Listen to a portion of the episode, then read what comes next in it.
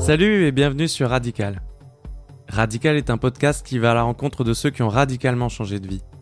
D'une vie de bureau à comédien, agriculteur, artisan et plein d'autres exemples. L'objectif est de comprendre ce qui a amené l'invité à changer radicalement de vie, comment il a fait et où il en est aujourd'hui. Pour ce deuxième épisode, j'invite Billy. Billy est le cofondateur de The French Viking, une start-up qui dessine et fabrique du mobilier déco en béton. Billy est un obstiné qui, après un premier échec entrepreneurial, s'est relancé en commençant par fabriquer des lampes pour lui-même. Ce que je retiens particulièrement de cette interview, c'est que le jour où Billy a trouvé sa voie, il a créé les conditions pour pouvoir la suivre, peu importe le prix. Il m'explique aussi comment il a réalisé que tant qu'il bosserait pour quelqu'un d'autre, il ne se sentirait jamais libre. Trouver quelque chose qui nous plaît et nous tient à cœur est la clé qu'il a utilisée pour changer de vie et ça m'inspire beaucoup. Bonne écoute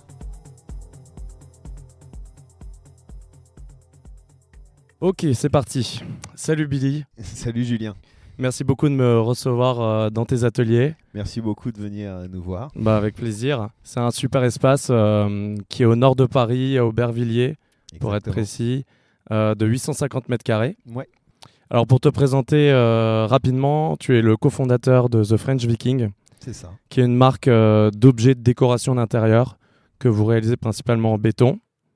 Et on va revenir sur ta, sur ta bio, euh, ton ancienne vie dans le monde de la finance, puis de l'assurance. Mais j'aimerais commencer un petit peu, euh, si tu pouvais nous décrire euh, la différence que ça fait de venir tous les matins bosser dans un atelier par rapport à une vie de bureau, par exemple.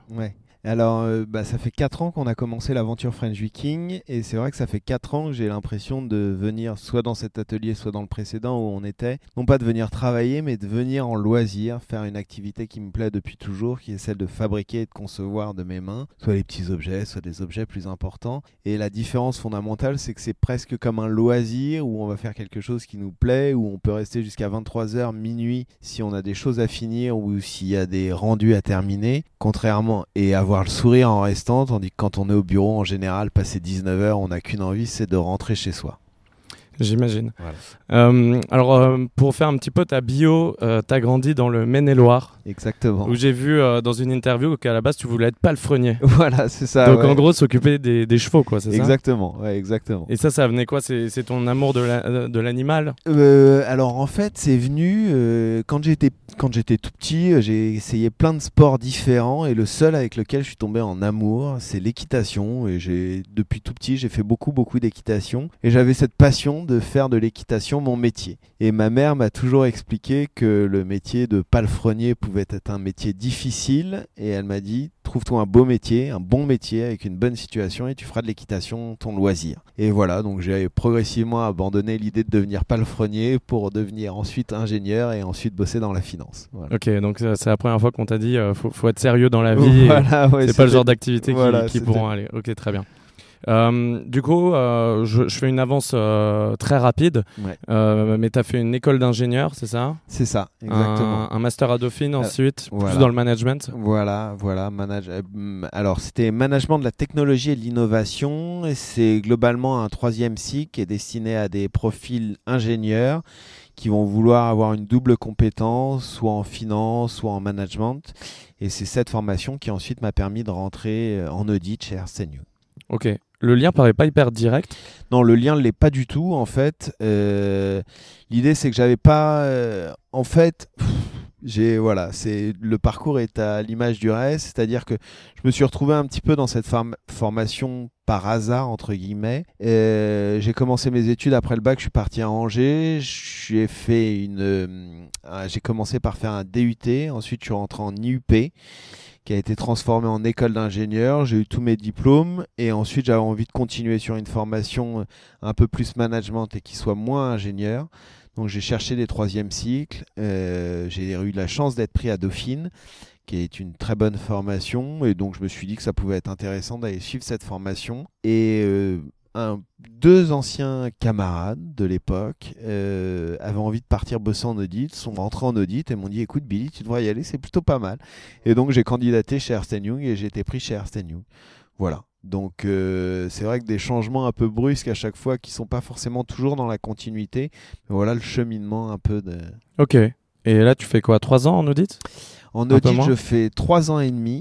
Euh, j'avais depuis toujours l'envie de monter ma boîte. C'est toujours un truc qui m'avait beaucoup plu. Et à l'époque, je décide avec un de mes anciens collègues de, de se lancer dans une aventure entrepreneuriale. Euh, ça se continuera pas avec lui parce qu'au dernier moment, il décide de faire demi-tour. Et je me lance dans cette aventure. Euh, pour tout dire, c'était un portail d'accueil qui s'appelait à l'époque Just Open. Euh, L'idée, on voulait essayer de monter un portail un peu comme Yahoo, financé par la pub et qu'une partie des revenus publicitaires soit reversée à des associations. Pour ça, on bossait avec la Fondation de France.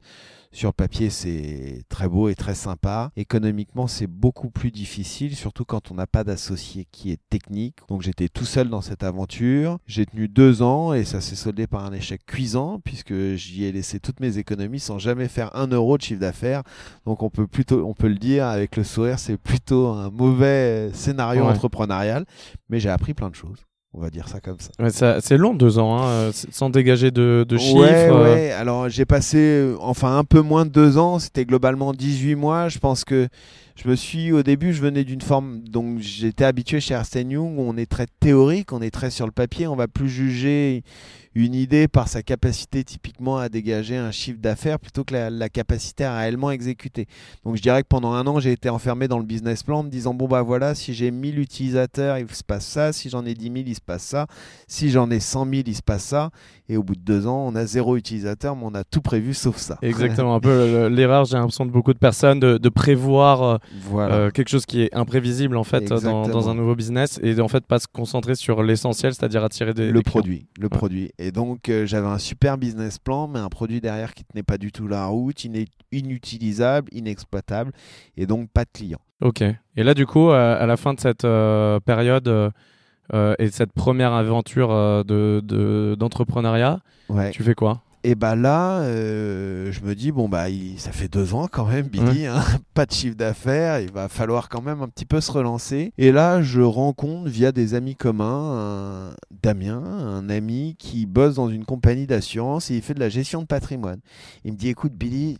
Toi, je suis sûr pour la vente, ça devrait plutôt bien se passer. Candidate, je suis sûr, ils cherchent des profils comme toi.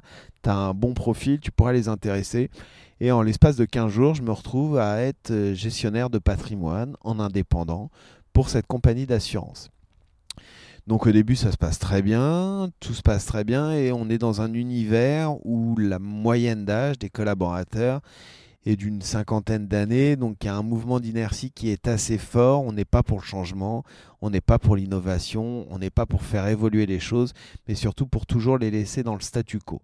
C'est pas forcément un environnement qui me convient très bien. Et euh, il y a eu un déclic qui était celui d'un. C'est une société dans laquelle on faisait tout au papier. Donc la gestion des contrats était au papier, la gestion des fiches clients est au papier. Et c'est une époque qui date pas d'il y a 15 ans. C'est-à-dire que j'étais dans cette boîte il y a 4 ans. Euh, et je trouve qu'à l'époque où on est, c'est dommage de tout faire au papier. Et ils se mettent à développer un applicatif pour nous permettre de nous simplifier notre métier sous un ordinateur, sous Internet Explorer.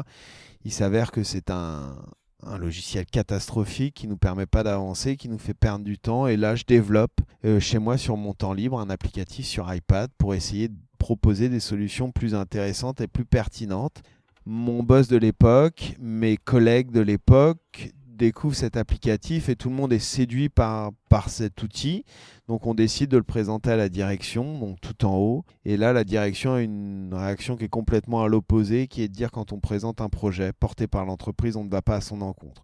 Donc quelle que soit la décision et quel que soit le projet que vous puissiez présenter, de base, vous avez quelque chose qui est mauvais, c'est que vous allez à l'encontre de ce qui est proposé. Donc le projet se fait sabrer littéralement. Et à ce moment-là, je me retrouve un peu dans une situation où j'ai énormément bossé pour un projet et je trouve un petit peu injuste qu'on puisse pas le présenter et aller un peu plus loin. Et donc là, je me dis, est-ce que j'ai envie de rester dans cette boîte? Et à cette période-là coïncide le moment donc ça, c'est l'espace de deux ans en fait. Je bosse dans cette boîte pendant globalement un an et demi, six mois où je suis sur ce projet applicatif et au bout de six mois, avec l'issue que je viens de raconter, je décide de faire autre chose. J'avais envie d'un beau lampadaire à l'époque dans mon appartement et maintenant je suis bien placé pour le savoir, un beau lampadaire ça vaut cher. Donc je me dis c'est mort, jamais je mettrai 2000 euros dans ce lampadaire, je vais en fabriquer un moi-même. Et donc je cherche des tutos sur YouTube et je tombe sur un tuto YouTube où dedans il y a du béton et il y a du métal. Donc je pars chez le roi Merlin, je m'achète un poste à souder, je m'achète un sac de 25 kg de béton et je commence dans mon salon à faire mon coffrage, à faire les, les soudures pour les armatures, etc. Suite à ce, cette première réalisation, je réussis à en vendre trois des amis euh, donc ça me met un peu plus l'eau à la bouche et ça me donne le goût de continuer. Tu les vends combien à l'époque euh? Et à l'époque, le plus grand, je l'ai vendu 1500 euros, donc ce qui est un très bon prix. Alors je sais pas si le prix est justifié par le fait que ce soit mes amis ou vraiment la réalisation en elle-même. Je pense qu'il y a une grosse partie d'affectif dans le prix par, payé par. en fait, je me rends pas compte, c'est beaucoup ou pas? Euh, C'était une lampe de, de, quelle taille? Alors, le lampadaire que j'ai vendu 1500 euros, celui-ci faisait 2 mètres de haut. Donc, quand même. C'est quand même. Mais après, maintenant, voilà, j'ai l'œil plus critique par rapport à ce qu'on fait aujourd'hui.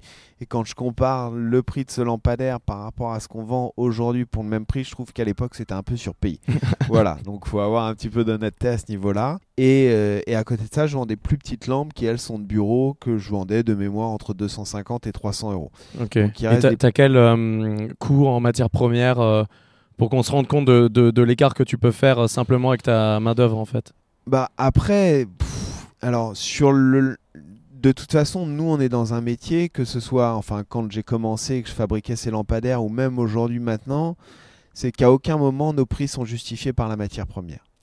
C'est que le béton, et tout le monde le sait, hein, même si notre béton est beaucoup plus avancé que celui qu'on utilise dans la construction, ça reste un béton et ça vaut euh, pas très cher en soi.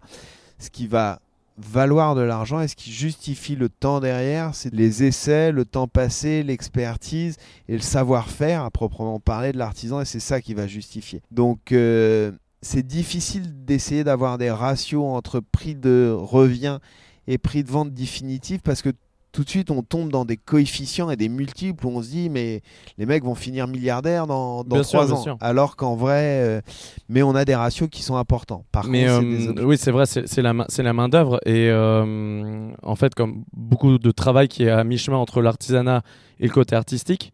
Et du coup, tu avais mis combien de temps à faire cette lampe? Le tout premier lampadaire, je pense que j'ai mis presque Oh, j'ai mis plus d'un mois, peut-être pas loin de deux mois pour ça. Ça justifie peut-être un petit peu mieux voilà, le prix. Voilà, Donc le deuxième, j'avais mis un petit peu moins de temps, mais j'avais bien mis euh, facile 15 jours, 3 semaines à le fabriquer de bout en bout. Quoi. Donc, euh, et c'est des journées complètes. Ou, euh, voilà. Donc, et tu prenais du plaisir? Mais je prenais du plaisir. Quoi. Je me mettais, je me rappelle, j'ai commencé dans mon salon. Après, ça, ça retournait vraiment mon salon. Donc, je me mettais sur la terrasse et je faisais de la meuleuse. Donc, ça faisait un effet caisse de résonance dans la rue, en plein Montmartre, dans le Paris 18e. C'était vraiment une catastrophe. Je me suis pas fait beaucoup d'amis auprès de mes voisins à cette période-là. Et après, j'ai dû descendre à la cave. Donc, j'allais dans ma cave pour, finir, pour finir ça. Et je passais des journées géniales où je passais mon temps à construire. Et euh, et je commence à me rendre compte à cette période-là que j'aime bien ça. Enfin, je sais que j'ai toujours aimé construire, mais je m'en rends compte encore plus. C'est que c'est quelque chose qui me plaît et pour lequel je suis content. Et, euh, et voilà, et j'ai pas du tout envie de retourner bosser en finance. Néanmoins, euh, il faut bien payer son loyer et manger. Donc, à cette période-là, je suis toujours embauché techniquement par la boîte dans laquelle je suis, donc j'y retourne pour bosser. Et là, cette période-là, toutes les affaires que je rentre à chaque fois ne me sont jamais payées parce qu'on m'explique que soit il manque un papier, soit on m'explique qu'il y a une signature qui va pas, etc. Donc pendant six mois, je suis pas payé. Au bout de six mois, j'en ai marre. Je vais voir mon boss, je lui dis c'est fini, c'est allé trop loin. J'arrête et je démissionne. Et à cette période-là, je trouve un, boulot dans une start-up euh, d'un d'un ancien auditeur aussi, qui avait décidé de tout plaquer après quasiment 20 ans d'audit, de vendre sa maison et de se dire voilà, moi peut-être demain je peux mourir, et si demain je meurs, j'ai envie d'avoir au moins pendant quelques années fait ce que j'avais envie de faire, c'est-à-dire d'être à mon compte et de monter une boîte. Et donc cet homme a vendu sa maison, a tout vendu pour financer sa boîte, qui depuis a fait faillite malheureusement. Et, là, quand tu, quand tu vois cet exemple, qu'est-ce que tu dis Ce mec est fou? C'est ou, au contraire, ça t'excite de te dire. Euh, euh, ça a du sens pour toi de se dire, même si euh, il, réussit pas, il a l'air heureux et c'est rien que ce fait d'être heureux, c'est suffisant et pour justifier son changement de vie, quoi. Ouais, je pense que il y a, y a deux éléments qui ont fait un déclic. Il y a le premier, c'est celui dans mon ancienne boîte où je me dis de toute façon, Billy, là tu as un exemple écrit noir sur blanc, c'est que tant que tu bosseras pour quelqu'un d'autre, tant qu'on te dira tu fais ça et pas autre chose, tu n'auras pas le droit de faire autre chose. Et pour moi, vraiment, c'était, c'était mes, j'avais cette image en face de moi de me dire, parce qu'il y a un DG qui a fait valider par son conseil d'administration un budget à 1 million d'euros pour faire développer un applicatif qui est une sombre merde, on ne va pas faire demi-tour parce qu'on a dépensé ce million d'euros. J'en ai rien à foutre que ce que tu me proposes, ça me coûte 5000 euros à développer. Je m'en fiche, je vais passer pour un con auprès de mes boss, donc c'est mort. Et donc à ce moment-là, je me dis, tant que tu bosseras pour quelqu'un d'autre, tu pourras jamais avoir ce sentiment de liberté, de te dire, bah voilà, aujourd'hui, euh, si aujourd'hui, quand on fait un meuble dans le béton, et même si on a bossé trois semaines dessus, et qu'au bout de trois semaines, on se dit, non, là, ce qu'on a fait, ça va pas, on arrête et on recommence, et eh ben, on le fait parce qu'on essaie de vendre de la qualité, des produits de qualité, et que les gens en aient pour leur argent. Et je pense que ce, cette philosophie, on devrait l'avoir pour beaucoup de choses, et ce qui, ce qui, je pense, permettra à des boîtes de se développer. Enfin, ça, c'est mon point de vue, mais ça n'engage que moi. Et donc je me dis voilà, tant que tu bosseras dans une autre boîte avec un boss au-dessus de toi, tu seras pris un peu entre deux chaises, celle d'avoir une situation un peu stable où tu as un salaire tous les mois, mais de l'autre côté où tu fais pas ce que tu veux et quand on te dit d'aller faire ça, il faut aller faire ça et pas autre chose. Et de l'autre côté, je rencontre ce mec qui euh, a tout plaqué, qui est heureux, qui galère de ouf, sa boîte ne marche pas, il a plein de galères, mais il est heureux. Et il avance progressivement. Et donc je me dis, est-ce qu'on n'a pas. Est-ce que la voie, elle n'est pas là? Est-ce que la, la, porte de sortie, elle n'est pas de trouver une activité qui nous plaît, quelque chose qui nous tient à cœur et de donner toute son énergie et de voir après comment ça va se passer et de, bosser le plus dur pour y arriver? Donc il y a ça. Et, euh, et, à ce moment-là, je fabrique euh, donc les trois petites lampes qui m'ont été commandées par des amis. Et je me retrouve à une soirée d'anniversaire d'un ami commun avec Nadir. Euh, et, on se retrouve assis sur la banquette, côte à côte, complètement par hasard. Et là arrivent les questions de, base qu'on pose toujours aux gens qu'on rencontre en soirée. Qu'est-ce que tu fais? Donc là, Nadir me dit bah moi, je développe des sites internet. Euh, j'ai fait des études de droit avant, mais maintenant ça m'a pas trop plu le droit. Je développe des sites internet. Je dis ah bah moi c'est marrant. je faisais de la finance, mais maintenant j'en ai un peu marre. je fais des je fais des lampadaires comme ça chez moi, il y a du métal et du béton. Il me dit Ah, tu fais du béton, mais moi aussi, de temps en temps, je fais du béton. J'aide mon père qui est artisan et qui fait du béton ciré. Ça m'arrive une fois de temps en temps euh, d'aller lui filer un coup de main à l'atelier. Je dis Putain, c'est génial, on fait tous les deux du béton. Euh, tu voudrais pas, on essaie de faire un truc euh, ensemble. Toi, tu fais le béton, enfin, on fait le béton ensemble. Je fais un peu de métal ou du bois ou autre chose. Et là, je me rappelle, on est en mai, on se revoit en juin et en juillet, on lance l'aventure French Viking. Ok, donc super rapidement, à partir de, cette rencontre. Voilà. Mais qui est en fait euh, une sorte d'alignement des étoiles où tu as commencé à le faire par toi-même, à prendre du plaisir. Et là, tu rencontres cette personne qui a un savoir dans ce que tu fais déjà. Voilà. Et euh, ça te donne la force du coup de. Et je me dis, voilà, et, et c'est bon. Et du coup, comment vous commencez? Parce que j'ai l'impression qu'au début, c'est petit quoi. Forcément c'est on peut pas non plus euh, c'est pas comme lorsqu'on est dans une boîte tech on se met dans un garage enfin même si c'est un petit peu la légende mais on a juste besoin d'un ordinateur. Vous vous avez quand même besoin d'un minimum de matériel de, locaux. Euh, c'est un c'est de l'artisanat. Donc euh, comment vous faites au début pour pour lancer ça? Alors on a eu beaucoup de chance puisqu'on a monté cette boîte littéralement sans une thune hein. moi je j'avais plus trop d'argent de côté puisque j'avais tout laissé dans ma première aventure entrepreneuriale Nadir n'avait pas trop d'argent de côté non plus. Donc, ce qui nous a vraiment beaucoup et énormément aidé, c'est le père de Nadir, qui nous a prêté son atelier dans lequel il y avait des outils. Donc, on a pu euh, accéder à tout ça et avoir un lieu où travailler sans avoir euh, besoin d'avoir tous ces investissements. Euh, maintenant, si c'était à refaire, il y a plein d'endroits dans lesquels on peut faire exactement la même chose pour une bouchée de pain.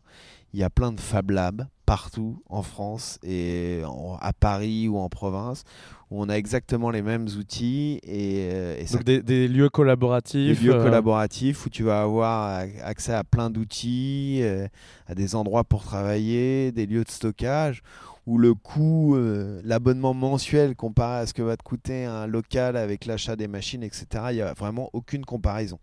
Donc s'il était à refaire et qu'on n'ait pas le père de Nadir à nos côtés, je pense que c'est ce qu'on ferait. On ne sait jamais s'il y a quelques personnes qui nous écoutent et qui ont envie de se lancer. C'est sûr. Voilà, ça peut... Alors, des gens qui nous écoutent, je ne sais pas, mais en tout cas des gens qui veulent se lancer et, et qui parfois se trouvent des excuses du style c'est quelque chose de manuel, il me faut un lieu, etc. Exactement. On a les, les infrastructures pour, pour accueillir. Voilà. Et, du coup, comment vous faites euh, pour trouver vos premiers clients?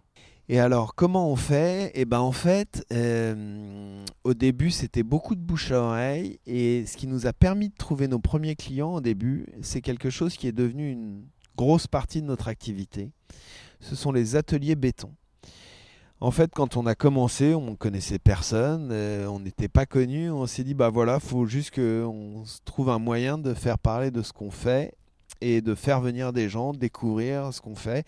À l'époque, l'atelier était à Viry-Châtillon, donc euh, pour te donner une idée, moi je mets une heure et demie tous les matins pour y aller, la moitié en vélo, l'autre moitié en RER, e et pareil le soir au retour. Donc tous les jours, qu'il pleuve, qu'il neige, qu'il vente, donc autant te dire qu'on ne fait pas venir beaucoup de monde à Viry-Châtillon. Et, euh, et on se dit à ce moment-là, on va organiser des ateliers béton gratuits et on va faire découvrir ce qu'on sait faire depuis peu ou ce qu'on a appris à faire euh, à des gens qui ont envie un petit peu de découvrir les métiers manuels. Donc on se dit comment on peut essayer de faire venir plein de gens ou s'appuyer, aller dans un endroit où il y a plein de monde? Donc on se dit on va cibler des lieux qui sont un peu dans le do-it-yourself, l'artisanat, etc.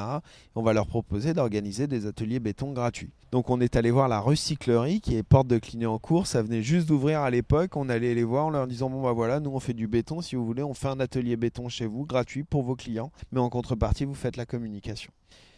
Et on avait 20 places à l'époque et je crois que sur la première session, on a eu 300 inscrits. Donc, euh, alors je sais pas si c'est le béton, je sais pas si c'est le fait que c'était gratuit, je sais pas si c'est le fait que c'est la recyclerie, mais il y a plein de choses. Et à ce moment-là, on se dit bah voilà, peut-être qu'autour de cette thématique d'atelier béton où les gens vont venir fabriquer avec nous, il y a peut-être quelque chose à faire. Donc on commence à faire des ateliers gratuits, puis après on fait des ateliers qui sont un petit peu plus chers. Après, on réussit à trouver euh, un ami du père de Nadir qui nous prête un, loft dans le 18e où on peut, on peut faire des ateliers. Et donc, on commence à lancer cette activité d'atelier béton. Et ces ateliers béton où tu vas venir passer deux heures, trois heures avec nous, tu passes un bon moment, tu repars avec le sourire parce que 90% des gens qui viennent aux ateliers béton n'ont jamais eu l'occasion de vraiment fabriquer quelque chose de leurs mains. Bah, il se passe quelque chose, c'est que tu vas parler de l'expérience que tu as vécue, tu vas parler de ce que tu as construit avec tes mains. Et, et l'atelier béton, qui au début était juste une activité gratuite qu'on avait vocation à faire une fois de temps en temps pour se faire connaître, est devenu un vrai business à part entière de l'activité de French Viking. Et c'est même en plus de ça, c'est aller encore plus loin puisque ça représente une grosse partie de notre force de communication aujourd'hui. Donc euh, il y a beaucoup des interactions que French Viking peut avoir avec les ses clients ou ses partenaires qui se font grâce aux ateliers béton. Parce qu'en fait, euh, vous les avez rendus payants après ou comment Après, on les a rendus payants. Au début, on les a fait gratuits. Et puis, euh, bah voilà, on sait très bien que si on les fait tout le temps gratuits, ça peut pas durer. Mhm. Donc, on s'est dit, on va les faire à partir du moment où on a pris le loft et il fallait quand même dédommager la personne qui nous prêtait. On s'est dit, on va les faire payants. Et c'est quelque chose qui est passé très naturellement. Et on est passé de ces tout premiers formats d'atelier où il y avait une proposition d'objet qui était une petite jardinière à aujourd'hui, à date, des ateliers où, les gens viennent et il y a plus d'une vingtaine, trentaine d'objets réalisables euh, avec des prix qui vont de 20 à 2000 euros. Donc vraiment, l'atelier est devenu une, une part entière de notre business. Donc ça, c'est le premier élément, ce qui nous a permis de nous faire connaître, le bouche à oreille grâce aux ateliers. Euh, la deuxième chose, euh, je me rappelle que pour trouver l'un de nos premiers clients, on a eu une chance assez, sympa. Je me rappelle, il y a un site internet qui se lançait en France qui s'appelle Ooze, qui est un site internet qui va regrouper des architectes, des designers d'intérieur, designers au sens large même. Et il se lance en France et il décide d'organiser une grosse soirée de lancement. Je sais pas pourquoi, je me retrouve dans le mailing. Et j'arrive à cette soirée où il y a plein d'architectes et je connais personne. Donc au début, je commence à être autour des petits fours. Et puis là, je me dis, bon, ah, voilà, je suis là, il faut que j'utilise ce temps. Donc je vais voir chacune des personnes en me présentant, en disant, voilà, nous, on fait du béton, etc. Et là, je rencontre une architecte qui me dit, ah bah écoutez, ça tombe bien, je cherche des artisans pour faire du béton. Et elle nous met très rapidement sur un gros chantier. C'était notre premier gros chantier. On avait fait Milan Lunetier qui est un lunetier rue de Charonne où on a fait une énorme table, plus une station d'accueil euh, à l'entrée, tout en béton. À l'époque, c'était vraiment un projet gigantesque. Je crois qu'on a passé quasiment euh, près de deux mois à fabriquer tous ces éléments, puisqu'à l'époque, quand on décroche ce contrat, on est capable de ne fabriquer que des petits vides-poches qui font une trentaine de centimètres euh, de long. Donc on tombe sur des pièces qui font près de 3 mètres de long, donc ça n'a plus rien à voir. Et cette réalisation nous fait une belle référence et au fur et à mesure, ça se développe petit à petit. C'est un défi technique euh, pour vous à l'époque, cette commande? Énormément, ouais. Vraiment, vraiment. Euh, et comment vous faites du coup pour, euh, pour apprendre et réaliser ce qu'on bah, En fait, on a toujours tout appris sur le tas. C'est-à-dire qu'à chaque fois, on a toujours fait plein de tests, on a essayé plein de choses. Et puis globalement, nous, ce qui coûte cher dans notre métier, c'est notre main-d'œuvre. Donc globalement, quand on va faire une pièce et si elle n'est pas bonne et qu'elle casse, ce qu'on va perdre surtout, c'est les heures de travail qu'on a allouées à cette réalisation. Donc souvent, ce qui se passe, bah, pour celui-ci, je me rappelle qu'il y avait une des pièces qui avait pété, donc on a dû la refaire, on recommence jusqu'à ce que le résultat soit là. Donc euh, ouais, clairement, c'est vraiment des gros chantiers. Régulièrement, je dirais que tous les ans, on a un gros chantier comme ça qu'on signe en se disant ça va être génial et qui s'avère être un vraiment gros défi technique. Là, c'était il n'y a pas plus de deux mois, on a fait un gros projet pour les Galeries Lafayette. On a livré 4 tonnes de béton qu'on a coulé en l'espace d'un mois. Donc il y a il y a l'instant T où on signe le contrat avec le client, on se dit c'est génial, euh, c'est encore un nouveau départ, on progresse encore. Et puis il y a l'instant d'après où on se dit comment on va faire. Il y a la panique, ouais. Voilà, voilà, c'est ça, ouais, grave. Ok. Donc euh, là, au début de French Viking, est-ce que tout de suite il y a une vision de comment vous allez vous rémunérer? Il y a les ateliers, il y a les commandes privées. Est-ce que vous pensez déjà euh, aux lignes d'objets déco ou alors en fait, euh, je pense que quand on se lance, je sais pas si je devrais le dire, mais c'est un bon conseil peut-être pour tous ceux qui se lancent, on n'a aucune idée de là où on va. C'est-à-dire que je pense que quand on se lance, moi je suis plus dans l'état d'esprit de me dire voilà, ça fait deux ans que je taffe dans un métier de merde, où certes je suis bien payé, mais je suis avec des gens qui ont plus ou moins rien à foutre de ce qu'on fait et qui sont là que pour qu'on ramène du cash. J'ai juste envie de faire un truc qui me plaît. Point barre. Et donc, au début, en fait, on continue euh, à faire les mêmes lampes que celles que j'avais fabriquées auparavant en essayant de les vendre. Donc, on continue d'en vendre quelques-unes, mais c'est surtout à des amis et, qui nous prennent ça plus par affection et parce que par le fait que ce sont nos amis, plutôt que des ventes vraiment réelles et sérieuses. Donc, il y a ça. Au même moment arrive le business des ateliers suite au premier atelier de la recyclerie, mais on n'a aucune idée qu'on va en faire un business ou quoi que ce soit. Après arrive cet architecte qu'on rencontre, mais à l'origine, on n'a pas du tout l'envie de se lancer sur des gros chantiers, parce qu'il faut savoir que les gros chantiers, quand on bosse avec des archis, c'est quand même beaucoup de stress, c'est très technique, euh, c'est des contrats sur lesquels il y a beaucoup d'argent en jeu, donc en général, les gens sont... Ils, ils nous attendent au tournant, donc c'est quand même des chantiers qui sont très stressants et c'est pas ce vers quoi on a envie de se lancer au début. Non, je dirais qu'on a vraiment, euh, on a avancé un petit peu, on a pris les chemins qui sont ouverts à nous, euh, plus ou moins. Et, pour rebondir euh, dans ce sens-là, c'est que ces chantiers pour architectes, à partir du premier Milan Lunetier qu'on fait, on commence à en faire de plus en plus et on se rend compte vraiment que là, ça devient une activité qui est très stressante où c'est difficile, où on a toujours plein d'imprévus, où typiquement on va bosser dans des appartements où il y a des budgets de rénovation qui sont à tomber par terre et euh, où il y a euh, plein d'artisans différents qui arrivent. Je vais donner l'exemple d'un jour, un plan de travail qu'on pose, on s'en va, tout est nickel, le plombier arrive et il flingue le travail en mettant la bombe de, l'évier. Euh, donc voilà, on se dit c'est pas quelque chose qu'on a envie de faire et c'est pas quelque chose qu'on a envie de continuer. Donc à ce moment-là, on se dit on va commencer à développer une gamme de petits objets, d'accessoires de déco. Et c'est là qu'on commence à développer notre gamme de produits et d'objets de déco qui vont être des petites lampes à poser, des petits des petites, euh, des petites jardinières, des petits pots. À cette période-là, on va pas se mentir, on gagne quasiment zéro thune avec l'activité de French Viking. Donc tous les deux, on a une activité à côté. Donc moi, je vendais des lunettes le week-end. chez Jimmy Fairley et lui, Nadir, faisait de la livraison euh, en scooter après la journée à l'atelier.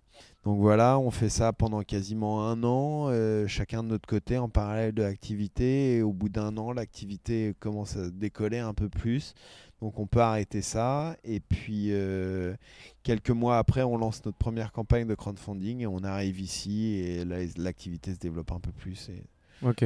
Mais c'est hyper intéressant ce que tu dis sur le fait de pas forcément prévoir de business model, etc., mais simplement avancer avec la volonté et la conviction que tu fais quelque chose qui te plaît. Et euh, je crois que c'est un souci euh, de, beaucoup de personnes et que j'ai eu moi aussi, c'est que dès qu'on commence un nouveau projet, on essaie de le justifier par un business plan, euh, par une validation sociale, que ça mm. peut plaire, etc. Mais on se concentre jamais vraiment sur ce qu'on va faire au quotidien. Et, euh, et, au début, euh, on a toujours l'excitation du projet. Si on commence à signer des clients, etc., ça, ça devient un fuel euh, supplémentaire qui nous permet d'avancer. Mais sur la durée, finalement, il n'y a que ce que tu fais, que ce soit de tes mains ou intellectuellement, qui va vraiment pouvoir te remplir. Et toi, tu t'es basé là-dessus. Et je trouve que c'est vraiment intéressant parce qu'en fait, ça devient de plus en plus rare. Quoi. Les gens essaient tout de suite de, de, se projeter, de se demander si ça va leur apporter de l'argent ou pas. Toi, tu n'avais pas tout ça, tu avais juste la conviction que, ça, que ce que tu faisais au quotidien te plaisait. Ouais, il y avait ça, et il y avait aussi cette première euh, expérience entrepreneuriale, et c'est pour ça que j'ai insisté dessus dans la première partie, c'est que j'ai bossé deux ans sur un business plan.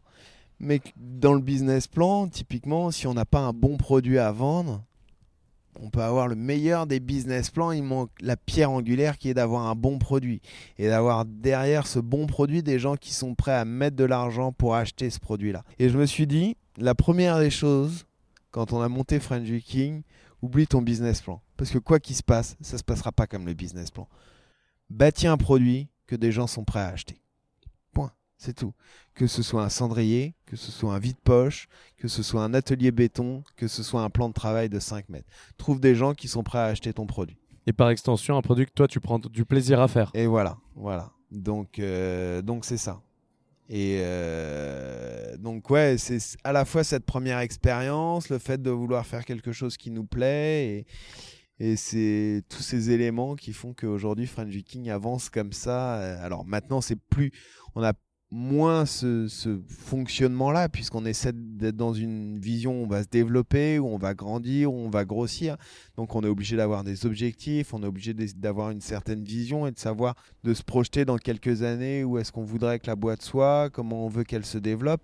Mais ça, pour tous les gens qui vont nous écouter, faut se dire que c'est la deuxième étape. La première étape, c'est de faire quelque chose qui nous plaît, pour laquelle on a envie de se lever tous les matins et avec le sourire, et que même si à la fin du mois vous n'avez pas gagné un euro, vous êtes prêt à y retourner le mois suivant. Parce que même pendant la première année d'activité où vous n'avez pas de business plan, pas beaucoup d'argent qui rentre et vous devez continuer à avoir des jobs euh, sur le côté le week-end, l'état d'esprit il est comment à ce moment-là? Ouais, alors l'état d'esprit, sachant qu'en parallèle de ça, euh, donc on, je rencontre Nadir en mai, on commence à bosser ensemble en juin, on lance l'aventure French Viking en juillet. Et en rentrant de l'atelier un soir en novembre, je me fais renverser par une voiture qui prend la fuite et j'étais en vélo, j'ai cinq fractures, j'en ai trois au poignet, j'ai les côtes pétées, j'ai le coude pété.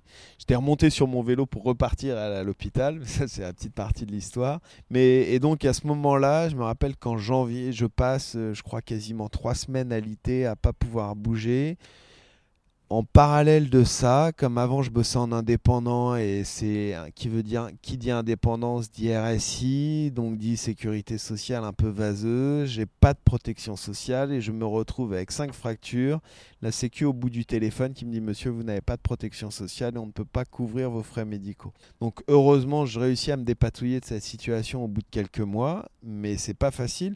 Donc clairement, on va pas se mentir, il y a eu des moments où c'était difficile et on n'avait pas forcément le moral et on se pose la question de se dire bah, est-ce qu'on fait le bon choix? Est-ce qu'on fait bien de continuer dans cette voie-là? Et, et, le fond du problème, c'est que on aimait toujours ce qu'on faisait, même si c'est difficile euh, et ça l'est toujours aujourd'hui. Les galères, elles évoluent, elles changent, ce sont plus les mêmes aujourd'hui que celles qu'on a rencontrées il y a 4 ans. Il y a toujours des galères, mais le résultat est toujours là. C'est que le matin, on est content de se lever, on est content de l'aventure qu'on construit, alors ensemble avec Nadir et les autres qui nous ont rejoints depuis. Mais euh, et c'est ça le principal. Et cette aventure, elle, elle vient à l'origine d'une passion qu'on a, qui est celle de construire, de se dire comment on peut emmener encore plus de gens dans notre passion.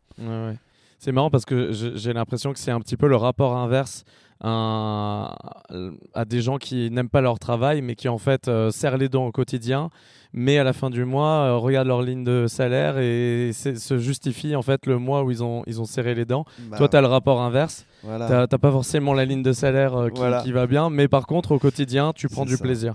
Et finalement, ça, j'ai l'impression que c'est quand même un, un, un, fuel qui est, qui est bien plus puissant et, qui t'aide à avancer malgré, malgré tout ce qu'il y a autour. Parce que J'imagine que quand tu prends un petit peu de recul, euh, et notamment au début, euh, et que tu regardes les comptes, etc., tu te dis, euh, bon, ben voilà, ça va pas être évident. Mais au quotidien, est-ce que tu n'es pas forcément pollué par ça? Parce que en plus, tu es dans la réalisation, tu fais tes meubles, etc. Donc j'imagine que hum, ça doit être une source forcément d'angoisse, mais est-ce qu'elle t'occupe Est-ce qu'elle vient polluer le, plaisir généré de l'autre côté? Après, je pense que cette source d'angoisse, elle n'est pas pire que, que certains de mes amis qui sont dans un bureau de 9h à 18h, qui adorent leur taf, mais qui ont juste un boss qui est un, connard. Enfin voilà, pour parler vulgairement, c'est ça.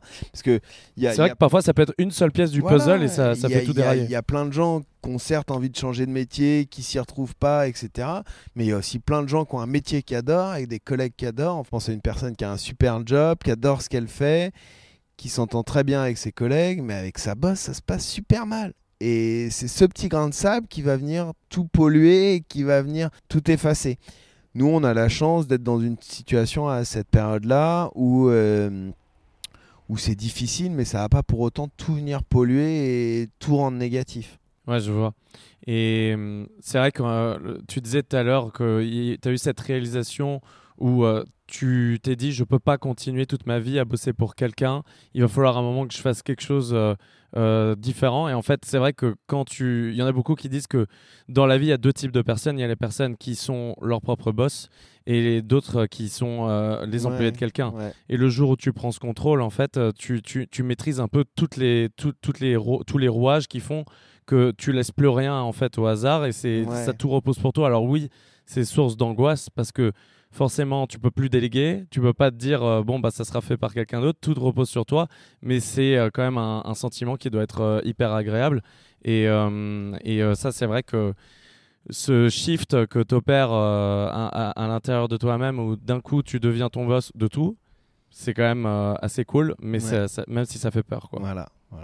Ok, super. Et je voudrais revenir un petit peu sur toute cette période où, où tu opères euh, un switch assez important dans ta vie où tu quittes ton travail, tu as une première expérience euh, dans une startup qui n'est pas fructueuse et finalement tu, décides de te lancer dans l'aventure French Viking. Euh, comment ça se passe au, niveau du défi Déjà, premièrement, le défi logistique. tu as de l'argent de côté à ce moment-là ou, Comment tu fais pour euh, au niveau logistique? Donc globalement, quand on se lance avec Nadia, on a vraiment, euh, enfin, on a zéro thune de côté. Moi, j'ai tout laissé dans mes précédentes aventures. Nadia a pas de thune de côté et franchement, on bricole quoi. C'est vraiment on bricole. Donc, euh, je trouve un taf le week-end où j'y suis au début, vendredi, samedi, dimanche et quatre autres jours, on est à l'atelier. Et Nadir, lui, donc, est livreur. Et ça, ça dure pendant peut-être un an, un an et demi, quoi. Et c'est, euh, je me dis que c'est le, prix à payer pour y arriver, quoi. Et que, et que faut pas croire toutes les histoires qu'on lit sur Internet de ces mecs qui se réveillent un jour, ont une idée, qui trois mois après ont levé 15 millions pour monter leur boîte et que tout roule. Oui, il y a des gens pour qui ça se passe comme ça, mais c'est malheureusement, c'est pas le cas des 99%. Hmm. J'ai l'impression que les gens qui sont passionnés par ce qu'ils font, en fait, organisent toute leur vie autour pour que ce point central, fonctionne quoi qu'il arrive. Toi, tu as pris un job à côté, tu n'avais pas forcément beaucoup d'argent, mais tu as serré les dents. Et en fait, j'ai l'impression que le jour où tu trouves un petit peu ta vocation ou ta voix de manière générale, tu fais le, nécessaire pour que ça, ça, puisse avancer. Peu importe, finalement, euh, euh, par exemple, euh, dans, dans, mon cas perso, je, remarque aussi au, bout de quelques mois que j'ai complètement changé mon rapport à l'argent. Qu'avant, en fait, cet argent me servait parce que il justifiait en fait le fait que j'avais un boulot qui m'intéressait pas, mais vu qu'il m'était bien payé, je l'utilisais pour beaucoup de loisirs. Je faisais en fait, euh, je créais l'environnement pour justifier ce travail. Ouais, et en fait, là. Exactement. Alors que là, tu es dans le rapport inverse, tu as ce truc central qui est ton projet, tu veux réaliser des meubles en béton, et derrière, tu fais ce qui est nécessaire, même si ça demande beaucoup d'énergie, même si c'est parfois à l'encontre de ce que veulent tes proches, tu as cette force nécessaire parce que tu sais que c'est bon pour toi. Tu, tu le sais dès le début, ça, qu'il y a une sorte d'alignement euh, entre le fait de réaliser ces objets déco en béton et ce que tu veux vraiment faire euh, de ta vie. Euh, après, je sais que j'ai toujours eu envie de faire un truc manuel, donc c'est pas c'est pas spécialement le béton, parce que le béton, euh, enfin, comme on le dit à tout le monde, ça s'est joué à peu de choses, mais on aurait pu se retrouver à faire de l'argile, hein. parce que enfin, si dans le tuto, la première vidéo YouTube que j'avais vue, il y avait de l'argile ou du plâtre, euh, peut-être avec Nadia, on serait en train de faire de l'argile ou du plâtre, hein. donc euh, donc voilà, c'est non, l- s'il y a un truc que j'ai toujours aimé construire de mes mains et qu'à un moment je me dis, je fais un truc là-dedans. Et le béton est arrivé après, juste derrière. Le fondement de base, c'est que j'avais envie de faire un truc avec mes mains, de pas avoir de boss et d'être content à la fin de la journée d'avoir fabriqué un, truc moi-même. Donc, euh, donc voilà. Et après, pour rebondir encore sur, sur les sacrifices et, euh, et que j'ai pas au final vécu tant que ça comme un sacrifice parce que le fait d'avoir un job alimentaire et je me rappelle maintenant en en reparlant pendant deux ans j'ai fait de la coloc c'est-à-dire que l'appart euh, que j'occupais avant en couple etc bah, la chance je me suis mis à la louer à un mec qui venait là la semaine pour son taf à Paris et moi tout le reste du temps je dormais sur la banquette dans le salon donc euh, plus aucune intimité rien du tout etc et j'ai fait ça deux ans parce que sinon je savais que je pouvais pas payer le loyer donc, euh, mais voilà, je me dis que ça, ça fait partie du, du jeu et on, on a la chance de se lever tous les matins avec le sourire, d'être content de faire ce qu'on fait. Et il faut bien qu'il y ait un ou deux moments qui soient moins agréables. Et voilà. C'est clair, c'est clair. Et du coup, sur ce côté euh, d'avoir un, métier manuel, c'est vrai qu'on a, on peut avoir oublié ça en fait quand on travaille dans un bureau pratiquement toute sa vie. Mais euh, toi, c'est quelque chose que tu ressentais quand tu étais dans un bureau, que tu avais besoin de te servir de ton corps, ou c'est quelque chose que tu réalises maintenant du fait de vraiment. du fait que j'utilise, bah ouais, je pense que tu, tu m'en rends compte maintenant du fait que je, je l'utilise, tu vois. C'est quand tu es dans un bureau, tu dis ouais, je- c'est vrai que j'aimais bien faire ça quand j'étais petit, mais tu penses même pas d'une certaine manière. C'est le jour où tu t'es dit bah voilà, euh, j'ai goûté, euh, je sais pas, le saumon frais qui vient d'être pêché ou le surimi en boîte qui est dégueulasse. euh, qui est plein de produits chimiques, etc. Une fois que tu as goûté les deux, bah, tu vas forcément préférer le poisson qui est bien frais et qui vient d'être pêché. Donc, euh, mais voilà, tant que t'as pas goûté, euh, tu restes persuadé que la première option reste la meilleure. C'est clair. Et là, du coup, comment se décomposent tes, tes journées? Tu as gardé beaucoup de, beaucoup de créations euh, manuelles, euh, je crois. Alors, j'ai toujours pas mal de créations manuelles. alors, malheureusement, c'est presque, j'ai envie de dire, toute l'histoire, c'est que fondre euh, tout ce que je viens de raconter. Je fabrique de moins en moins. C'est-à-dire qu'on est aussi sur d'autres sujets où on essaie de faire grossir la boîte, de se développer, etc. Donc ça va passer par le commercial, ça va passer par des distributeurs, etc.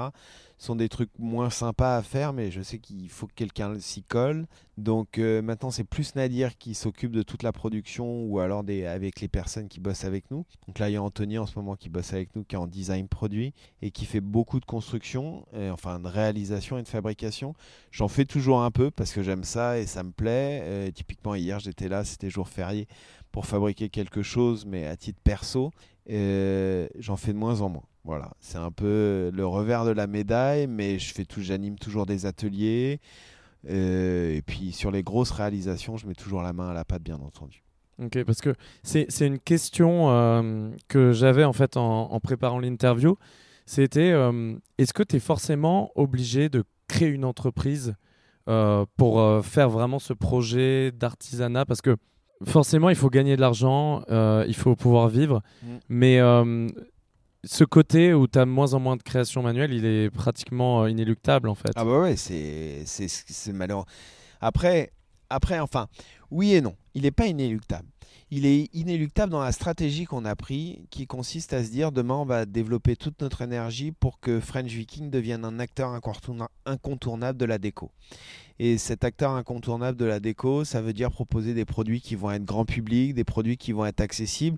Et c'est clairement aujourd'hui la stratégie qu'on a pris, qui est de dire on veut faire grossir French Viking pour que ça devienne vraiment un acteur incontournable de la déco et de l'habitat, comme n'ayons pas peur de le dire, et Ikea aujourd'hui. Donc voilà, c'est ce vers quoi on tend et on rêve. Donc mécaniquement, ça veut dire que bah on va faire de moins en moins de construction. On aurait pu se dire on ne prend pas la stratégie qu'on a prise, qui consiste à vouloir grossir comme ça et se développer. Restons comme on est, deux artisans cool. On travaille 5 ou 6 jours par semaine.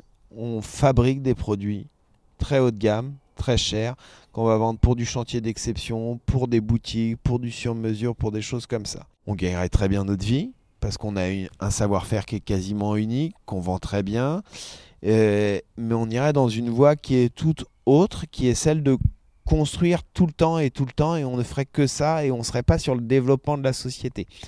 Ce qui m'importe, la première chose, c'est de faire des choses de mes mains, mais je pense qu'au fond, il y a encore quelque chose qui m'importe encore plus, c'est si je me projette dans quelques années et que je me dis que demain je meurs et que je, suis entre quatre planches, c'est de me dire que j'ai réussi à développer et créer une société qui a su prospérer, se développer, emmener derrière elle encore plus de gens. Ça a à mes yeux encore plus de valeur que celle de se lever tous les matins et de fabriquer de ses mains. Donc c'est un choix qu'on a fait qui est de se dire demain French Viking, on va pas continuer à ne faire que du chantier d'exception, mais on va aussi essayer de se développer et de fabriquer des, des produits ou des marchés qui vont permettre à French Viking de se développer et de devenir un acteur un peu mass market entre guillemets de la déco. Ok, donc tu as, une volonté un petit peu hybride euh, où tu veux garder de l'artisanat, un métier manuel, en tout cas dans ton cas personnel, mais tu veux quand même en fait ce, succès euh, commercial. Euh, toi, tu as, la vision de l'artisan seul qui vend quelques pièces par-ci par-là, mais qui a des besoins très limités en ayant une cabane à la campagne, c'est moins ton truc. Exactement, tout à fait. Tout à fait. Ok, c'est super intéressant. J'ai l'impression que vous y allez encore un petit peu à tâtons en fonction de, des projets qu'on vous propose, etc. Et finalement, votre métier pourrait être complètement différent en fonction euh, de, votre vision. Ça pourrait être euh, vendre des kits ou alors faire des énormes projets comme euh, les Galeries Lafayette.